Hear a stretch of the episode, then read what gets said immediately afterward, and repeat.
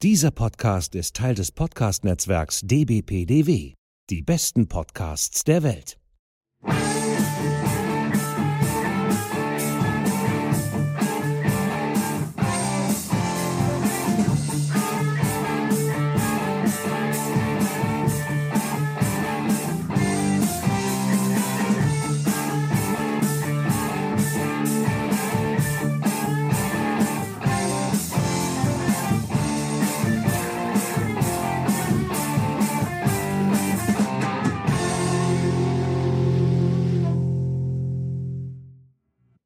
Hallo zusammen zur 24. Episode von fantastischeantike.de, der Podcast. Ja, wir bleiben auch heute wieder bei der gelegentlichen autobiografischen Ausrichtung dieses Podcasts, indem wir etwas besprechen, was mich in meiner Kindheit oder Jugend geprägt hat. Dabei schlagen wir heute allerdings neue Wege ein, weil wir nicht wie in den letzten drei Sendungen einen Film, sondern ein digitales Spiel besprechen werden. Gucken wir mal, wie das funktioniert. An der heutigen Sendung ist Rabea nicht so ganz unschuldig. Rabea ist eine Studentin von mir, die neuerdings auch für fantastischeantike.de schreibt, wo sie kürzlich einen schönen Text zur originalen Star Trek Serie und die Venusdroge in der Folge Mud's Women geschrieben hat, den ich natürlich in den Show Notes verlinken werde. Rabea schreibt nämlich in ihrem Vorstellungstext auf fantastischeantike.de Nachdem ein Lateinlehrer in der siebten Klasse Gustav Schwabs die schönsten Sagen des klassischen Altertums empfohlen hat und ungefähr gleichzeitig das erste Mal Age of Empires auf dem Röhrenbildschirm zu Hause angemacht wurde, ist die Faszination für Antike nicht verschwunden. Deshalb auch Lehramt für Geschichte und Deutsch an der Uni Köln.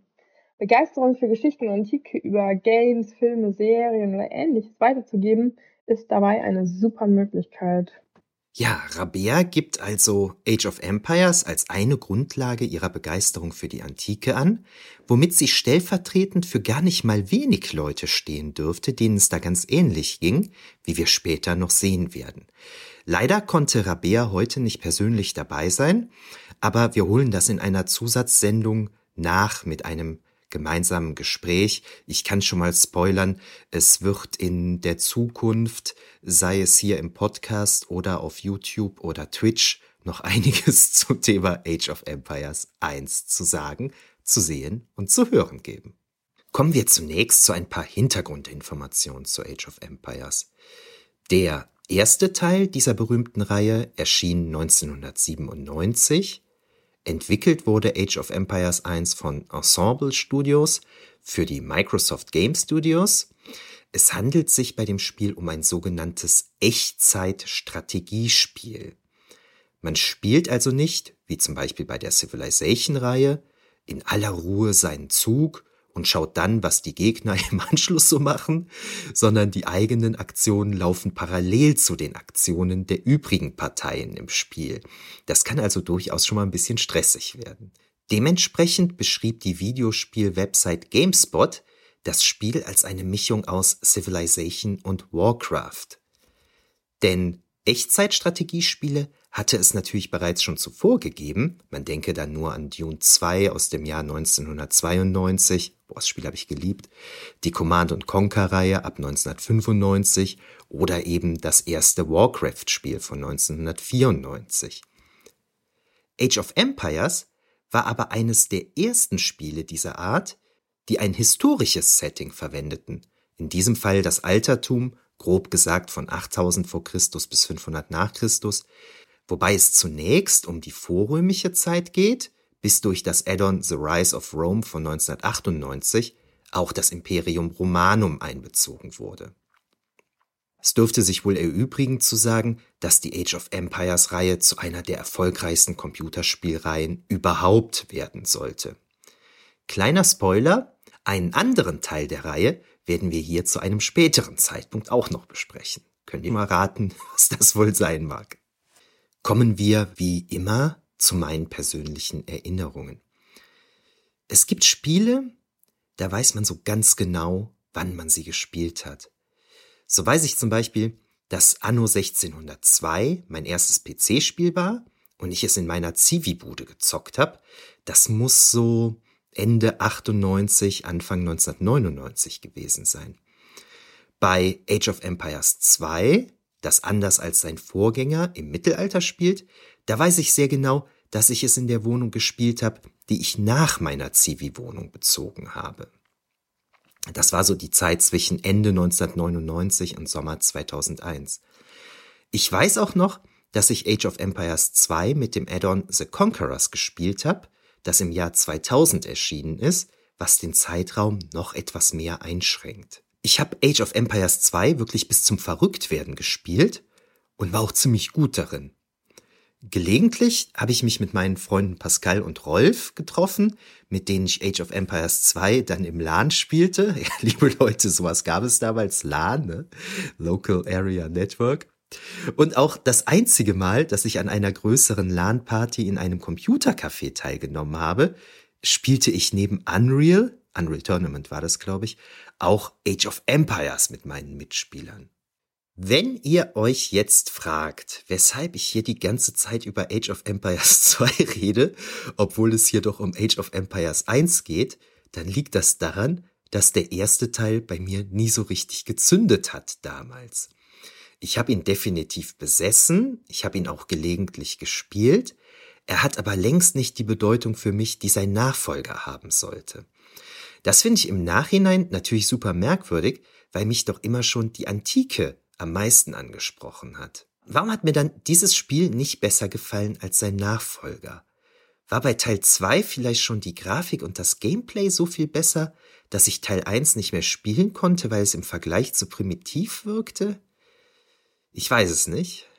Ich weiß noch, dass zu Beginn meines Studiums mein Kumpel Max meinte, dass er Teil 1 lieber spiele als Teil 2, weil es eben um das Altertum geht und ich weiß noch, dass ich es deshalb auch nochmal probiert habe. Aber irgendwas hat mich da so gleich zu Beginn genervt.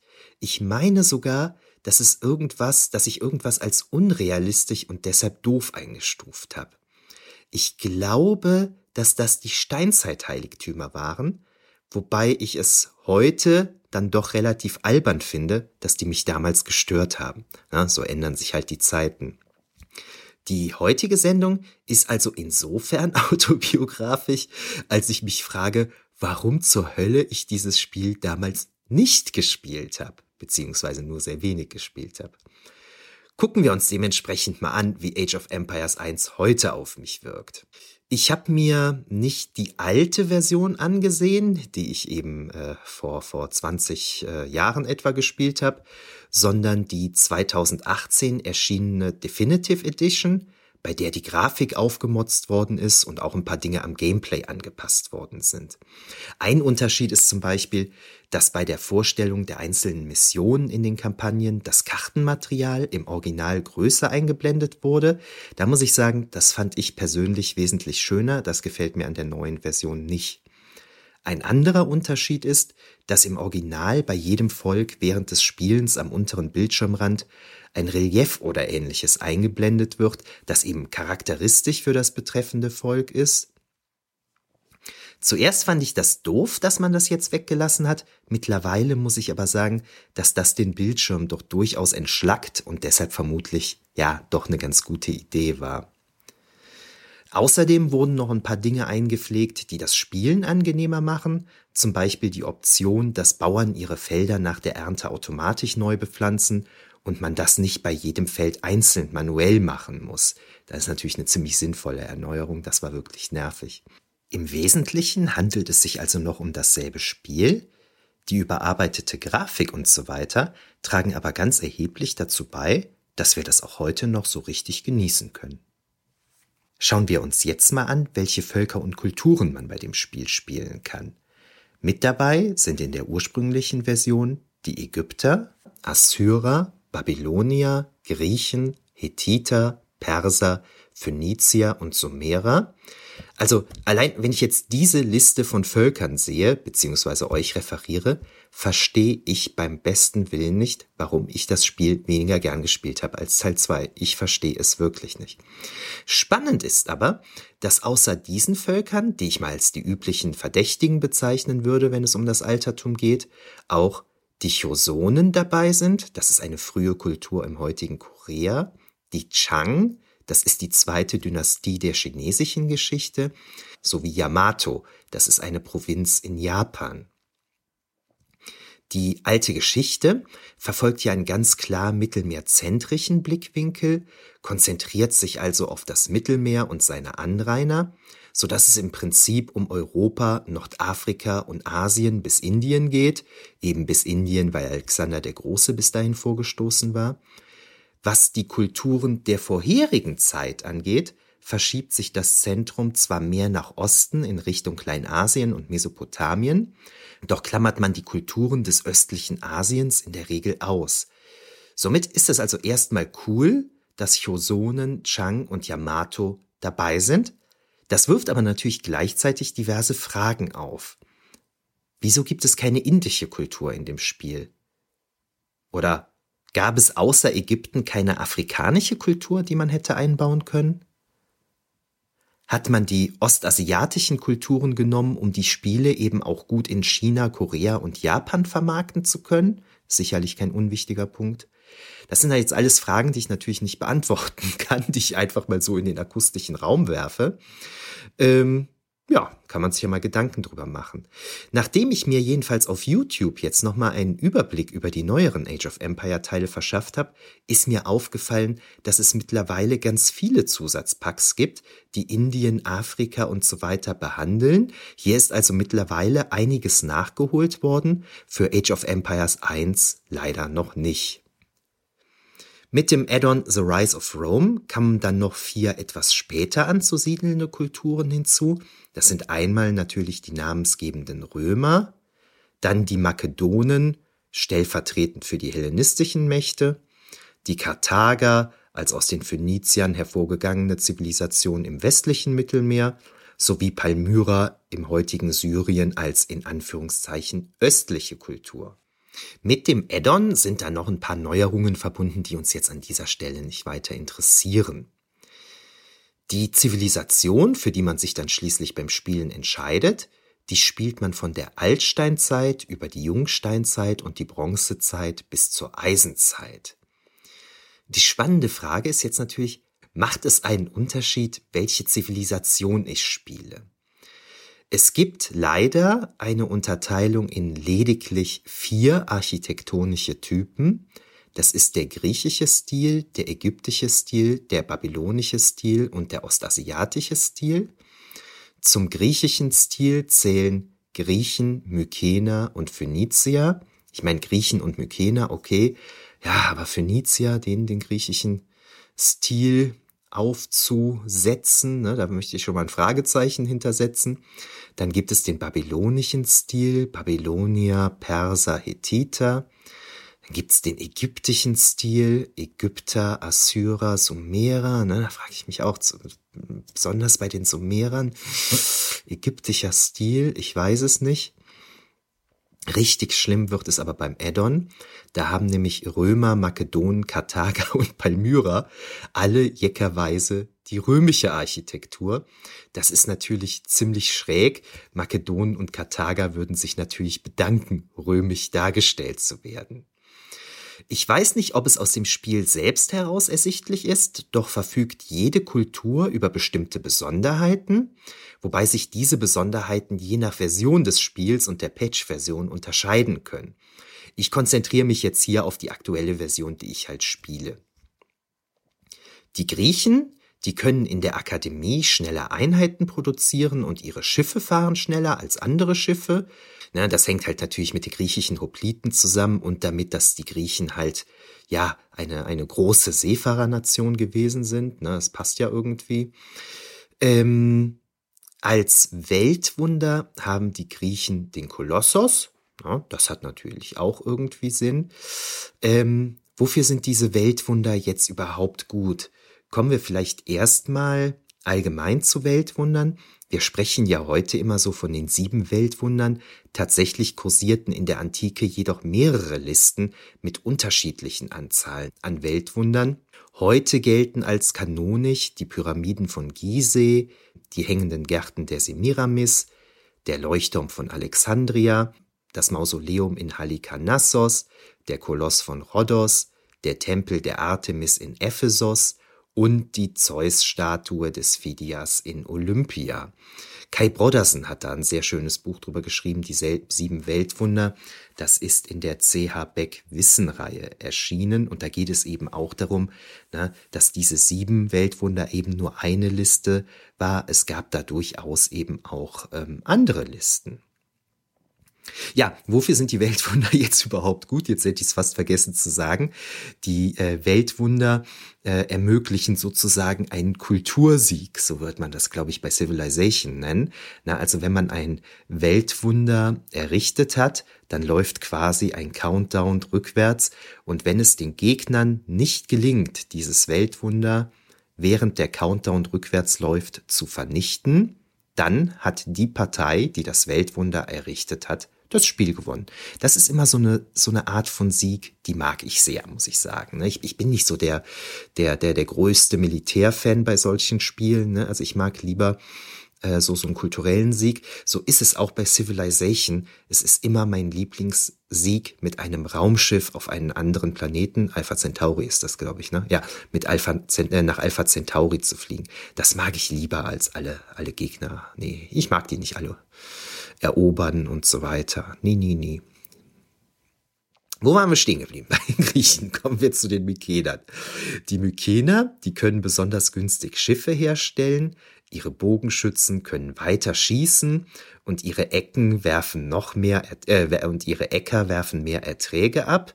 Na, das nimmt natürlich auch Bezug auf ein Seereich, na, wobei das vielleicht sogar eher noch für die Minoa gilt, aber passt auch irgendwie. Ähm, welches Weltwunder haben die Mykener? Weil die Mykener eben im Spiel zum griechischen Baustil zählen, haben die als Weltwunder eben auch den Kolossos, wie die Griechen. Bei den Phöniziern sind die Holzfäller schneller und können mehr tragen. Ihre Elefanteneinheiten können günstiger hergestellt werden. Schiffe die mit Katapulten und so weiter ausgestattet sind, können schneller nachladen. Das hängt jetzt natürlich auch damit zusammen, dass die Phönizier auch ein wahnsinnig großes Seefahrervolk waren. Also mit groß meine ich jetzt bedeutend. Ne? Das Zedernholz des Libanon, das ist natürlich ein stehender Begriff von großer Bedeutung für die antike Seeschifffahrt. Ähm, mit den Elefanten weiß ich jetzt nicht so recht. Das könnte man den Phöniziern gegeben haben wegen den Karthagern, die ja phönizischen Ursprungs sind.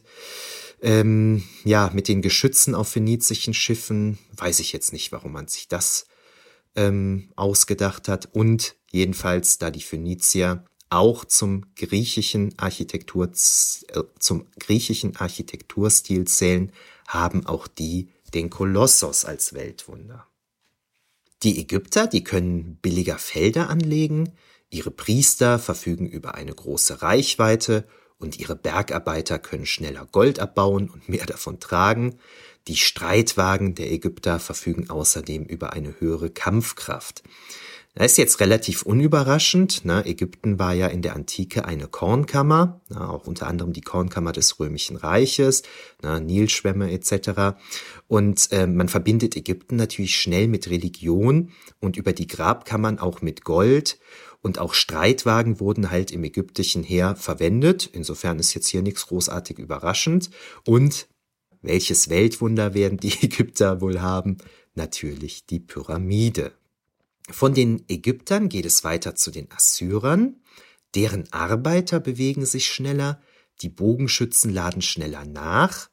Na, das mit den Arbeitern sagt mir jetzt nicht so viel, wobei assyrische Bogenschützen auch aufgrund von Reliefdarstellungen durchaus Sinn haben. Na, also diese Reliefdarstellungen, die sind relativ bekannt, haben da bestimmt Pate gestanden.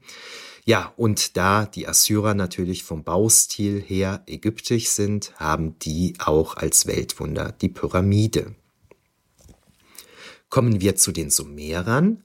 Deren Arbeiter verfügen über mehr Lebensenergie, Katapulte und so weiter können schneller nachladen und die Äcker produzieren wesentlich mehr Nahrung. Da fällt mir jetzt gar nichts Kluges zu ein. Äh, wegen des Zweistromlands, vielleicht das mit der Nahrung, keine Ahnung. Welches Weltwunder haben die Sumerer, da sie halt dem ägyptischen Baustil zugeordnet sind, auch die Pyramide. Ja, kommen wir zu den Babyloniern. Deren Mauern und Türme sind besonders stark. Die Bergarbeiter können Stein besonders schnell abbauen und auch mehr davon tragen.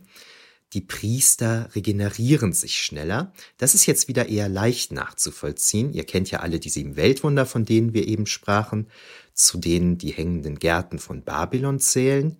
Und äh, in einer der alternativen Aufzählungen, von denen ich eben sprach, zählen eben auch die Mauern von Babylon dazu, die so mächtig gewesen sein sollen, dass angeblich zwei Streitwagen darauf aneinander vorbeifahren konnten. Ne? Diese Mauern sind aber halt schon früh zerstört worden, darum tauchen die in späteren Lichten, äh, Listen halt nicht mehr auf. In diesem Kontext ist dann natürlich auch leicht zu verstehen, warum die Arbeiter besonders gut im Steinabbau sind wäre möglich, dass die Spielemacherinnen und Spielemacher sich daran orientiert haben. Nur zur Religion fällt mir jetzt bei den Babyloniern nichts Konkretes ein. Welches Weltwunder werden die Babylonier wohl haben? Richtig, natürlich die hängenden Gärten. Das bietet sich ja an. Bei den Persern können die Triremen, also die Schiffe, schneller nachladen. Kriegselefanten und Schützen, die auf Elefanten reiten, bewegen sich schneller, die Jäger arbeiten schneller und können mehr Nahrung tragen. Die Perser griffen in der realen Geschichte häufiger auf die phönizische Flotte zurück. Das ist das, was ich primär eben mit, mit persischen Schiffen verbinde, dass sie eben nicht persisch waren, sondern häufig phönizisch. Kriegselefanten haben sie natürlich tatsächlich in ihrem Heer verwendet. Bei den Jägern fällt mir jetzt nichts Kluges aus äh, ein. Vielleicht ist das vom biblischen Jäger Nimrod abgeleitet, wobei das natürlich besser zu früheren mesopotamischen Völkern gepasst hätte. Welches Weltwunder haben die Perser, wie die Babylonier, die hängenden Gärten? Wo ich gerade von Kriegselefanten sprach, Rabea, die sich zu Beginn der Sendung kurz vorgestellt hat und die ja auch dann den Ausschlag gegeben hat, diese Sendung heute aufzunehmen, hat mir gesagt, dass sie Kriegselefanten in Age of Empires 1 total spannend fand, weil sie so etwas nicht aus dem Schulunterricht kannte. Ne? Das ist ja ein spannender Punkt, auf den wir in einer Folgesendung nochmal zurückkommen sollten. Ne? Ihr wurde halt in Age of Empire 1 wurden ihr Sachen präsentiert, die kannte die nicht aus dem Lateinunterricht und so und fand die deshalb total spannend. Wobei man bei den Elefanten natürlich sagen muss, die wären spätestens gekommen, wenn im Lateinunterricht Hannibal dran kam. Ähm, die Hethiter haben Bogenschützen, die über einen erhöhten Angriffswert und eine zusätzliche Attacke verfügen. Sämtliche Katapultformen können mehr Schaden zufügen und manche Schiffstypen haben eine größere Reichweite. Da fällt mir jetzt gar nichts zu ein, was ich dazu sagen könnte. Und da die Hethiter eben Babylon zugeordnet werden, verfügen sie als Weltwunder über die hängenden Gärten. Wie sieht es mit den Kulturen der Erweiterung Rise of Rome aus? Bei den Römern sind die Gebäude billiger, besonders Türme. Schwertkämpfer können schneller zuschlagen. Vermutlich ist wegen der regen Bautätigkeit der Römer äh, die Entscheidung gefallen, die Gebäude billiger produzieren zu können, dass die Türme halt äh, billig produziert werden können. Das erinnert mich so ein bisschen an den Limes, wobei dann natürlich auch die Schutzwelle irgendwie Sinn hätten, dass die Schwertkämpfer schneller zuschlagen können. Da ist man gedanklich natürlich schnell bei den Legionären. Als Weltwunder wurde den Römern das Kolosseum zugeordnet. Kommen wir zu Palmyra als ähm, zweite Zivilisation des Addons. Die Produktion von Arbeitern kostet hier mehr, dafür sind diese aber robuster und arbeiten schneller. Man startet mit mehr Lebensmitteln, die Kamelreiter bewegen sich schneller fort, die Handelsschiffe bringen mehr Gold und Tribute sind frei. Handelsschiffe haben vielleicht wegen der Bedeutung Palmyras für den Handel Sinn, Kamelreiter würden zumindest geografisch passen. Als Weltwunder haben sie dann, weil sie dem römischen Architekturstil zugeordnet werden, ebenfalls das Kolosseum. Die Makedonen, die mir ja sehr am Herz liegen, ich habe ja meine Doktorarbeit über Philipp V. von Makedonien geschrieben, die Nahkampfeinheiten können weiter gucken, Truppen sind schwerer von, feindlichen Priestern zu bekehren, Die Stätten zur Produktion von Belagerungswaffen sind billiger zu errichten. Die Einheiten der Akademie verfügen über mehr Rüstungsschutz. Warum Truppen weiter gucken können, kann ich jetzt gerade nicht sagen. Auch nicht, warum sie schwerer zu bekehren sind. Das mit den Belagerungswaffen hat Sinn, weil Philipp II. von Makedonien sich diesbezüglich ein bisschen ins Zeug gelegt hat und die hellenistischen Reiche, die ja alle aus Makedonien hervorgegangen sind, hier eben doch so eine gewisse Blüte hervorgebracht haben. Ja, den Rüstungsschutz, den würde ich jetzt äh, wegen, wegen der makedonischen ähm, Infanterie und der gepanzerten Reiterei vielleicht vermuten. Beim Weltwunder ist es das römische Kolosseum. Ich habe gerade eben gesagt, dass ich meine Doktorarbeit über Philipp V. von Makedonien geschrieben habe, der ja zwei Kriege gegen die Römer geführt hat. Den dritten Krieg hat sein Sohn Perseus geführt und verloren, womit Makedonien als eigenständige Macht ausgeschieden ist und später dann auch von Rom besetzt wurde, eine römische Provinz wurde. Und ich muss sagen, mir dreht sich der Magen um, wenn ich daran denke, dass man den Makedonen das Kolosseum als Weltwunder verpasst hat. An dieser Stelle viele Grüße an den alten Romversteher Roman Hensken. Ne? Der wird das sicherlich anders sehen. Ähm, die Karthager, die starten das Spiel mit mehr Ressourcen, mit Kamelreitern, Elefanteneinheiten und Einheiten der Akademie verfügen über mehr Schadenspunkte. Die Feuergaleeren haben einen höheren Attackewert und die Transportschiffe bewegen sich schneller. Dass die über mehr Ressourcen verfügen, das hängt sicherlich mit der Vorstellung zusammen, Karthago sei eine Handelsrepublik gewesen.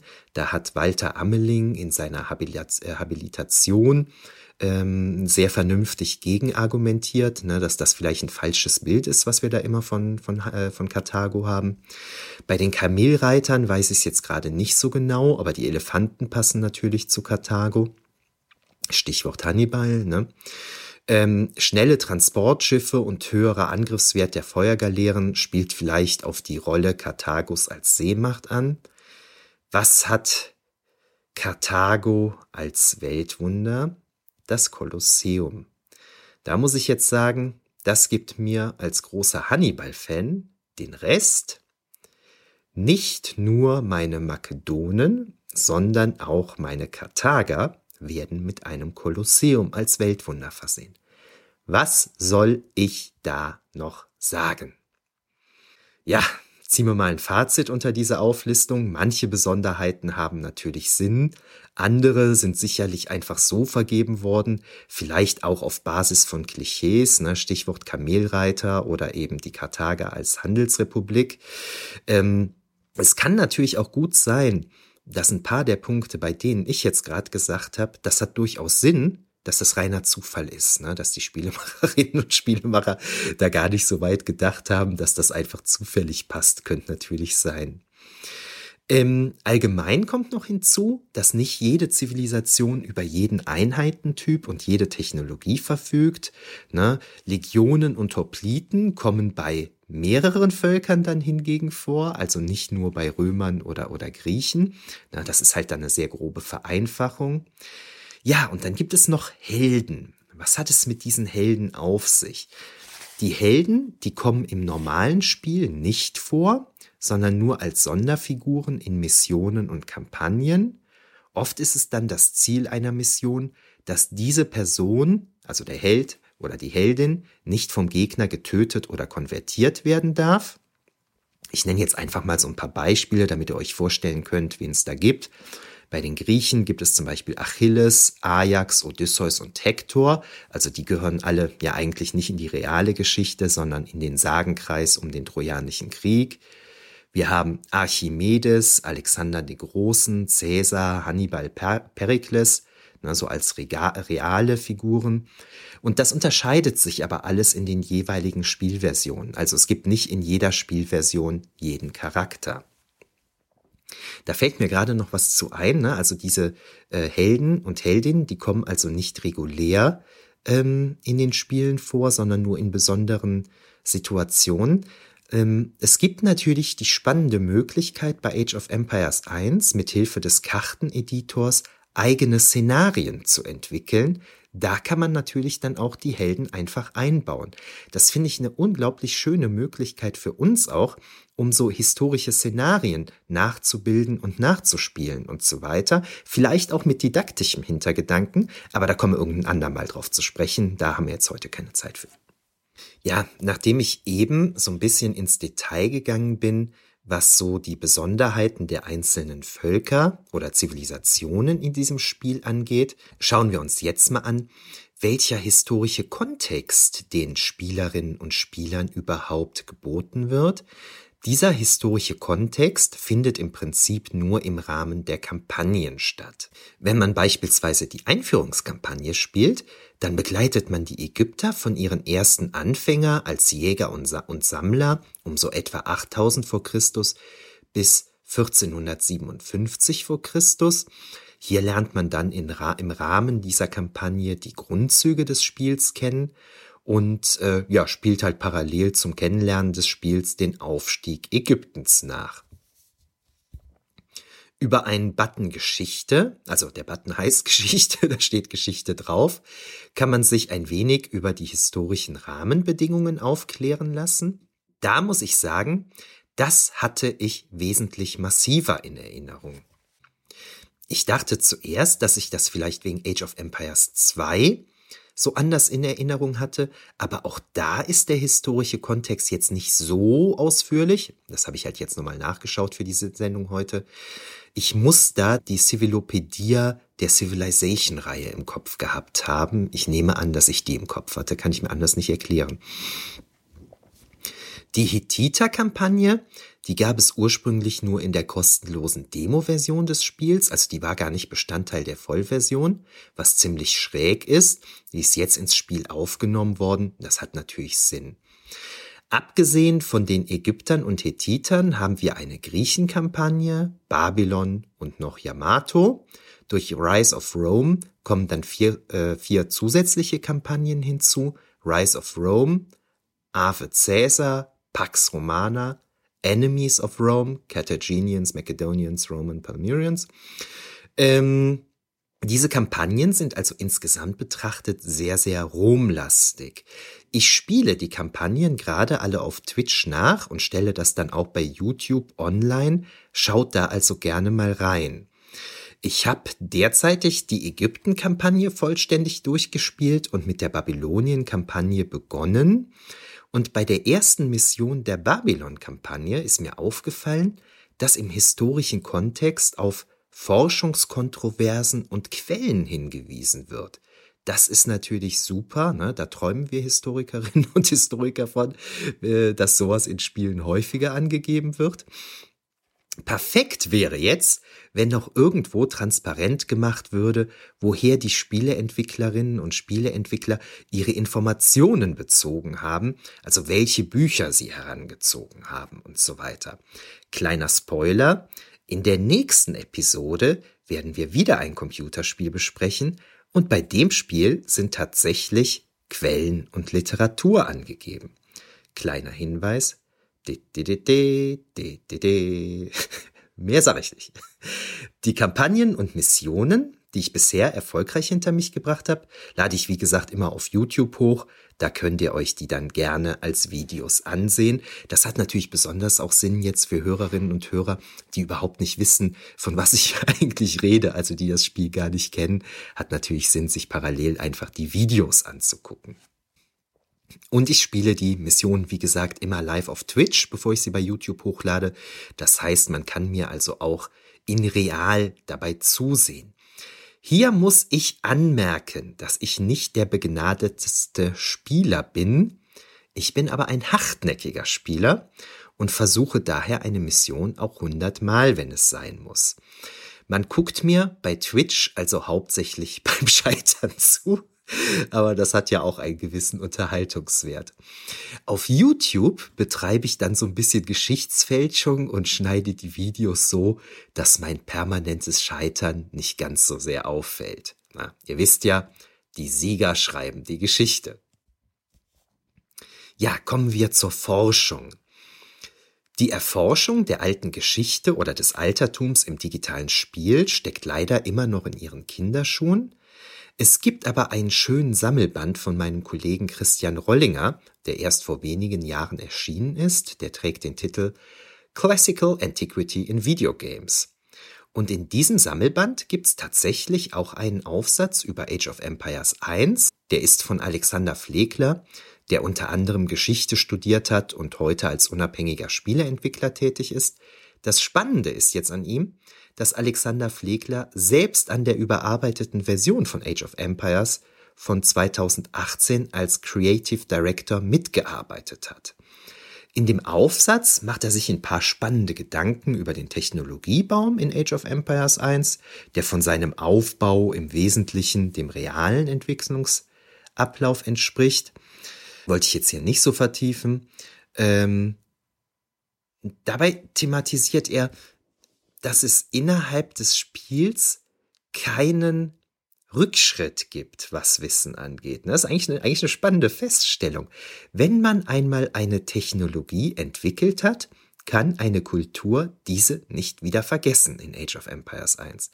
Man kann auch nicht in ein vorheriges Zeitalter zurückfallen, wie es ja in der realen Geschichte gelegentlich passiert, ne? also dass man nochmal so einen kulturellen Niedergang erlebt. Insofern ist in Bezug auf Spiele wie Age of Empires oder auch Civilization immer wieder mal die Rede davon, dass hier ein sehr lineares beziehungsweise optimistisches Geschichts- oder Kulturbild präsentiert wird, bei dem sich Kulturen scheinbar fast zwangsläufig von primitivsten Anfängen zu blühenden Hochkulturen entwickeln, ohne dass es hier Einbrüche oder Rückschritte gibt. In diesem Kontext merkt Alexander Flegler dann an, dass es solche kulturellen Rückschritte allerdings zwischen den Spielen gibt. Das finde ich eine ganz witzige Beobachtung. So beendet man seine Partie in Age of Empires 1, gegebenenfalls mit einem Weltwunder, einer Akademie und den tollsten wissenschaftlichen Errungenschaften, um dann bei Age of Empires 2 im Frühmittelalter nach den Dark Ages dann dennoch wieder mit einem Dorfzentrum und ein paar Dorfbewohnern anzufangen. Das ist schon witzig. Auch sagt er mit Recht, dass es passieren kann, dass man zu früh in eine neue Zeit aufsteigt und dafür dann so viele Ressourcen verbraten hat, dass man keine Chance mehr gegen seine Mitspielerinnen und Mitspieler hat, die mit dem Aufstieg gewartet haben und stattdessen Wirtschaft oder Militär ausgebaut haben. Insofern macht sich Alexander Flegler stark dafür, dass das Spiel nicht einfach nur eine rein lineare oder zwangsläufige Entwicklungslinie wiedergibt, sondern diese im Detail vielmehr sehr von verschiedenen Entscheidungen der Spielerinnen und Spieler und deren jeweiligem Spielstil abhängen kann. Sehr interessant ist auch sein Hinweis, dass man zum Beispiel in einer der Rom-Kampagnen die Schlacht bei Actium 31 vor Christus oder woanders das Vierkaiserjahr 68 69 nach Christus spielt, die jeweiligen Partien dann aber nicht auf dem Entwicklungsstand des entsprechenden Szenarios beginnen, sondern auf Steinzeit- oder Bronzezeit-Niveau. Obwohl sich also die Rahmenstory an der realen Historie orientiert, gilt das nicht in demselben Maße dann für die konkrete Mission, die dann tatsächlich von den Spielerinnen und Spielern gespielt wird. Abgesehen davon, dass hier dann der Zeitrahmen, wie gerade geschildert, völlig anders laufen kann, bleibt es natürlich auch den Spielerinnen und Spielern überlassen, wie sie eine Mission spielen und gewinnen. In diesem Kontext verweist er dann auch auf Sandy Peterson, eine der Designerinnen von Age of Empires 3, die gesagt hat, dass es natürlich irgendwie albern ist, als Napoleon mit einem Dorfzentrum und ein paar Dorfbewohnern anzufangen, da Europa zu diesem Zeitpunkt bereits sehr stark besiedelt und entwickelt war. In Bezug auf Koloniegründungen in der sogenannten Neuen Welt passt dieses Spielschema dann natürlich wieder wesentlich besser. Ne, das fand ich auch eine ganz, äh, ganz interessante Beobachtung. Aber ist ja klar, ne, hier geht es ja auch dann um ähm, ja eine notwendige Vereinfachung etc. Sonst würde uns das Spielen ja keinen Spaß machen. Das mal als kleiner Überblick. Das ist nur ein sehr kurzer Aufsatz, den ich hier gerade referiert habe, aber nichtsdestotrotz fand ich den sehr, sehr interessant. Ich gebe natürlich in den Show Notes an, wo ihr diesen Aufsatz finden könnt, wenn ihr das auch selber mal nachlesen möchtet. Ja, wie sieht das jetzt mit unseren aktuellen Spielerfahrungen aus? Rabea und ich haben uns jetzt wieder intensiver mit Age of Empires 1 auseinandergesetzt und viel gespielt. Ne, angeschlossen haben sich noch ein paar andere aus unserem Dunstkreis, ähm, Erik und Roman, auf die ich jetzt gleich noch zu sprechen komme. Und mir selbst macht das wieder richtig, richtig Spaß. Und deshalb möchte unser Team zukünftig ein paar Spiele auf Twitch streamen und auf YouTube hochladen. Ne, hier und da haben wir schon mal auf Twitch gespielt.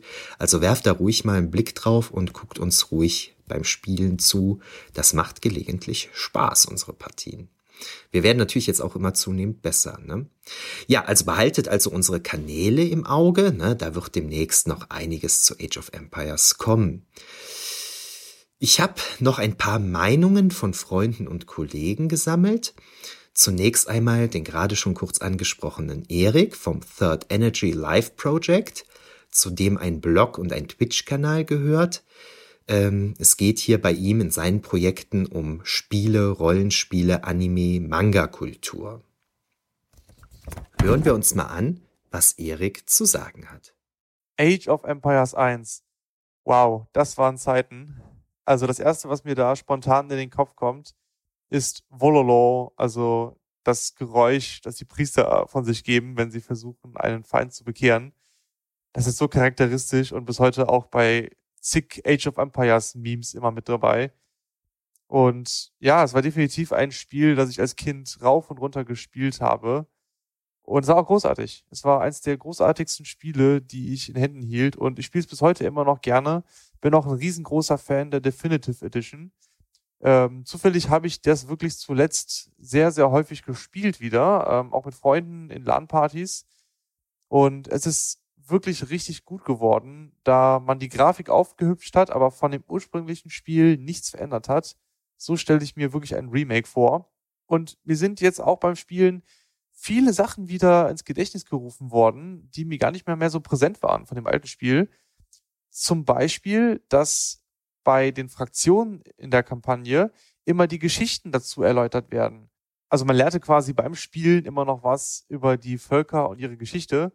Und ich gehöre zu den wenigen Spielern, die sich auch wirklich immer gern die Texte durchlesen. Also das war so einer meiner ersten Kontakte zur Antike. Und das habe ich bis heute mir auch behalten, natürlich. Als Kind konnte ich natürlich wenig mit den einzelnen Fraktionen anfangen, weswegen ich dann immer anhand der Gebäude welche am schönsten und am coolsten aussahen, ausgesucht habe, wen ich jetzt spielen möchte.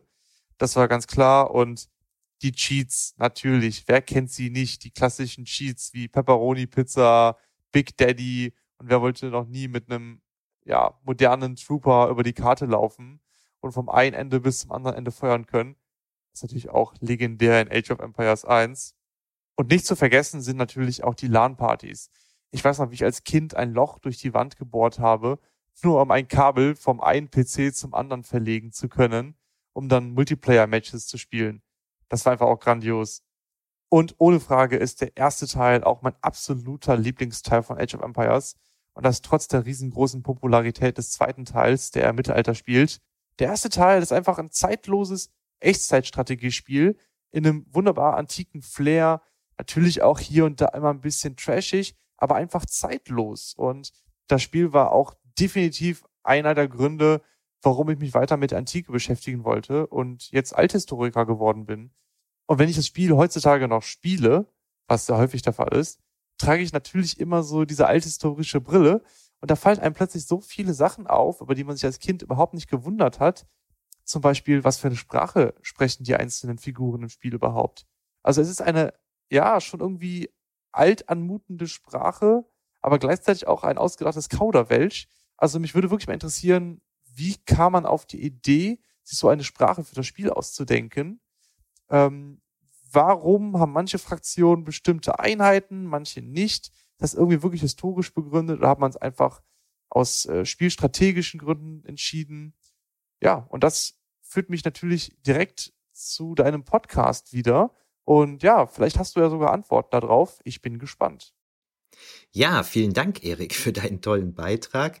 Da musste ich sehr, sehr schmunzeln, weil das Geräusch der Priester, von denen Erik da am Anfang sprach, da bekomme ich mittlerweile Albträume von. In äh, meiner letzten Mission, die ich gespielt habe, da hatten die Gegner Horden von Priestern und mir stand immer der Angstschweiß auf der Stirn, so weil ich dieses Geräusch gehört habe, ne? um Gottes Willen. Ja, dann hat Erik noch Cheats angesprochen. Da habe ich gar keine Erfahrungen mit, muss ich sagen. Das interessiert mich heute nicht und das hat mich auch damals nie interessiert. Ne? Ich ähm, habe ich keinen Spaß dran. Ne? Ich will, ich will das einfach so schaffen. Rabea erzählte mir auch, dass sie, glaube ich, auch immer, wenn sie nicht weiterkam, äh, hat sie auch irgendwie so ein Cheat benutzt, ähm, wo man dann mit einem Auto darüber fuhr oder so. Ich krieg's gerade nicht mehr so so richtig zusammen.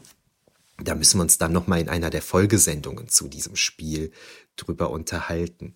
Ja, LAN-Partys, da habe ich ja anfangs auch nochmal von gesprochen. Ich vermisse das schon ein bisschen so. Ne? Also seinen Mitspieler im selben Raum verfluchen und gegebenenfalls was an den Kopf werfen, das hatte schon was. Ne? Das war wesentlich persönlicher als so rein über das Internet. Ne? Also da bin ich, da werde ich wirklich ein bisschen nostalgisch. Ne? Und das, was Erik gerade sagte, dass er da ein Loch durch die Wand gebohrt hat und so weiter. Ne? Ja, da kann ich mich auch noch an viele Stories erinnern. Ja, ja, ja. Ähm, wie bei Rabea ist es bei Erik offensichtlich einer der Gründe, weshalb er Althistoriker geworden ist. das ist ja ein ganz spannendes Phänomen.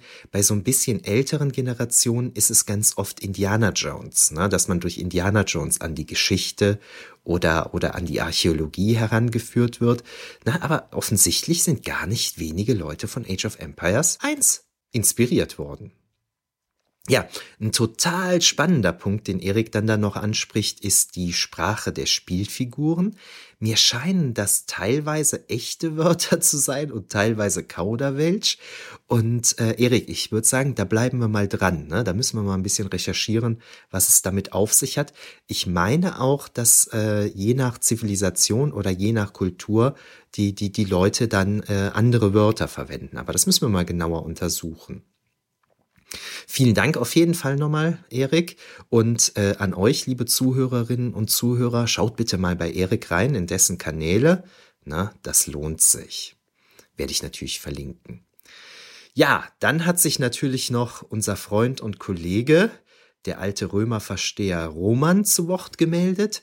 Hören wir uns mal an, was er zu sagen hat und wie viel Römer-Propaganda darin vorkommt.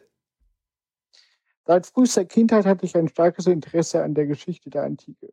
Vor allem natürlich geprägt durch Asterix oder die griechische Sagenwelt.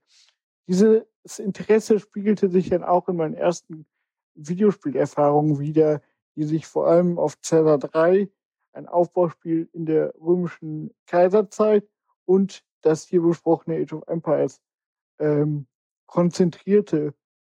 Age of Empires hatte insofern natürlich noch eine eine stärkere Wirkung, weil es einem auch mit Aspekten und Kulturen in Verbindung gebracht hat, mit denen man sich vorher gar nicht auseinandergesetzt hat. Gerade die mesopotamischen Großreiche und Zivilisationen sind ja in der allgemeinen Geschichts, im allgemeinen Geschichtsbild heute kaum präsent und waren auch für mich der erste, das erste Mal, dass ich mit, mit Völkern wie den Hittitern, Babyloniern, Assyrern auseinandergesetzt habe und auch ein bisschen in ihre Geschichte durch den narrativen Erzählstrang der Kampagne eingestiegen bin.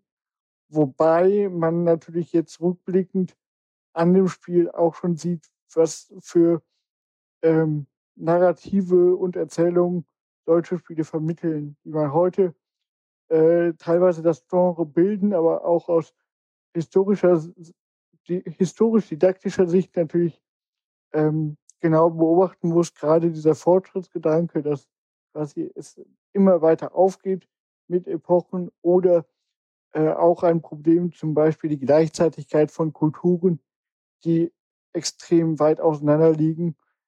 Okay, also auf Rompropaganda hat er verzichtet. ähm, spannend, dass Roman anspricht, dass hier Aspekte und Kulturen an ihn herangetragen wurden, mit denen er sich zuvor nicht beschäftigt hatte. Ne? Also zum Beispiel Mesopotamien. Das haben wir ja eben schon mal von Rabea gehört, beziehungsweise habe ich referiert von Rabea, die über das Spiel erstmalig mit Kriegselefanten äh, in Berührung kam und davon total fasziniert war. Ne? Also ähnlich ging das Roman hier auch. Ne? Er spricht konkret vom Erstkontakt mit Hethitern, Babyloniern und so weiter. Ne? Super spannend. Den Fortschrittsgedanken, den Roman anspricht, den haben wir schon besprochen. Aber ein, ein wichtiger neuer Punkt, den er jetzt hier ähm, an, anbringt, das ist natürlich auch diese Gleichzeitigkeit von Kulturen. Ne? Das stimmt natürlich. Also in diesem Spiel können, wie nehmen wir denn mal, Babylonier und Hethiter gleichzeitig mit Römern agieren. Ne? Das stimmt, das ist schon eine Gleichzeitigkeit sämtlicher Kulturen. Auch hier vielen Dank an Roman. Wie gesagt, Rabea, Roman, Erik und ich, wir spielen das Spiel im Moment gerade wieder sehr intensiv. Schaut uns gerne mal dabei zu. Kommen wir mal gerade zu einem Zwischenfazit.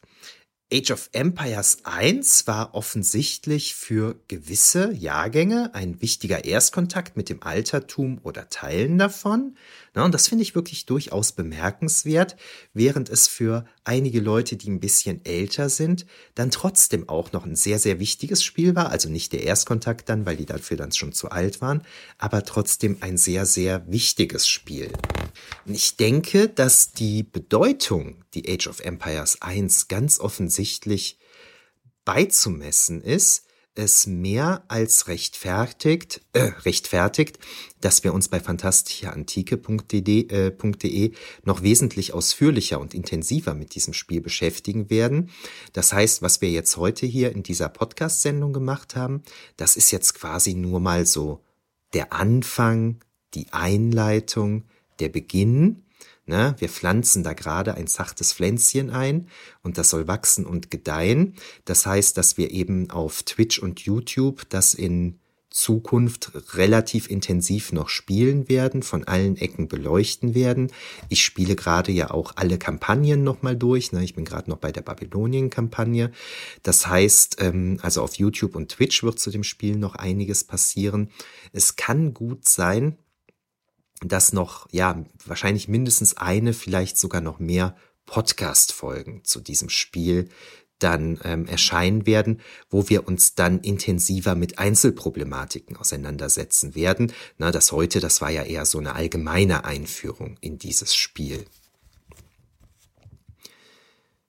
Was gibt's denn Neues bei den Netzwerkkolleginnen und Kollegen? Zunächst mal hatte ich einen Gastauftritt bei den Männern, die auf Videos starren zum Thema Russ Meyer.